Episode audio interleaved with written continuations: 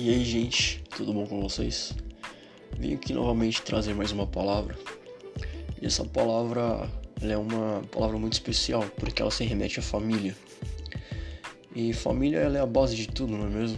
Ela é o pontapé inicial de tudo nas nossas vidas. E o texto base, ele está lá em 1 João, no capítulo 2, a partir do verso 1, diz assim: Três dias depois, houve um casamento em Canaã da Galileia, e a mãe de Jesus estava ali. Jesus também foi convidado com seus discípulos para o casamento. Tendo acabado o vinho, a mãe de Jesus lhe disse: Eles não têm mais vinho. Sabe, esse foi o primeiro milagre de Jesus. Foi o primeiro boom de todos a saberem quem era Jesus, fora os seus discípulos, que já sabiam quem era Jesus. E o primeiro milagre que Deus ele sempre quer fazer nas nossas vidas é na nossa família. Às vezes não é no nosso ciclo social, não é no nosso trabalho, não é na nossa escola, não é no nosso estudo. O primeiro milagre onde Deus quer operar é na nossa família, porque Deus ele ama a família.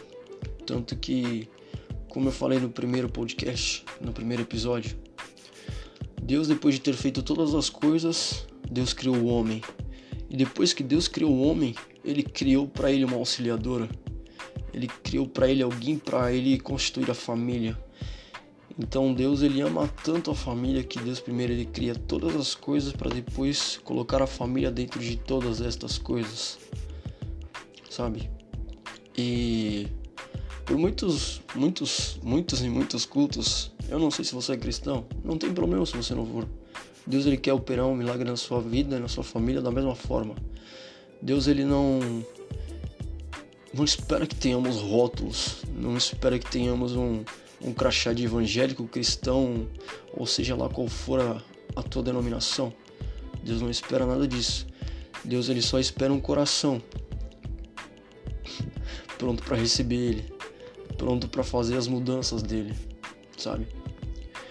E muitas das vezes eu me achava incapaz dentro do, dos cultos quando me pediam para orar pela família. Mas eu dizia, eu nem família constitui ainda. E nós achamos que o milagre que Jesus quer fazer na nossa família é somente a partir do nosso pai ou a partir da nossa mãe. Não. Eu, como um filho, Deus pode operar um milagre na minha família através de mim. Como filho, como filha, como uma pessoa que vive em família. Deus ele não espera situações perfeitas ou pessoas perfeitas para ele operar esse milagre dentro da nossa família, dentro da nossa casa.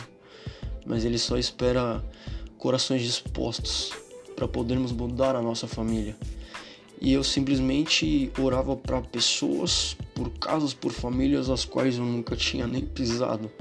E eu creio que muitas vidas e muitas casas, muitas situações ali eram mudadas.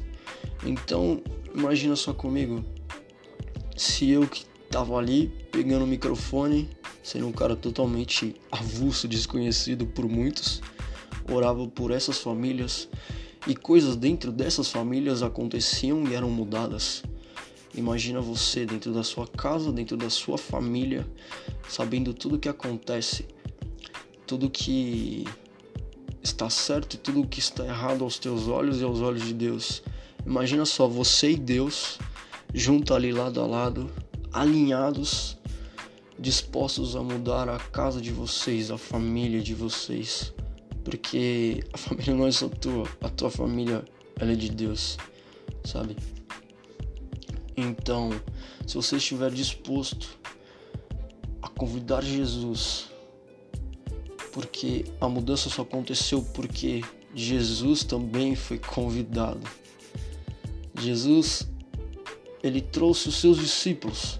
E os discípulos de Jesus eram, eram caras diferentes, eram situações diferentes, cada um do seu jeito, sabe? Como eu creio que na nossa família, na nossa casa, cada um é de um jeito, ninguém é igual. E mesmo assim, Jesus foi lá era o convidado principal e foi ele quem fez as coisas mudarem. Foi ele quem fez as coisas se encaixarem dentro daquela família. Era um casamento e dentro do casamento é o pontapé inicial para uma família. E eu acredito que muitos aqui desejam, sonham ter isso. E o que eu quero te dizer é que se você deseja mudar o mundo, vá para a tua casa e ame a tua família. Essa frase é do pastor Paul Washer. Porque se nós amarmos a nossa família, nós teremos uma família forte que se resulta em uma sociedade forte. Deus abençoe. Essa é a palavra que eu tenho para vocês.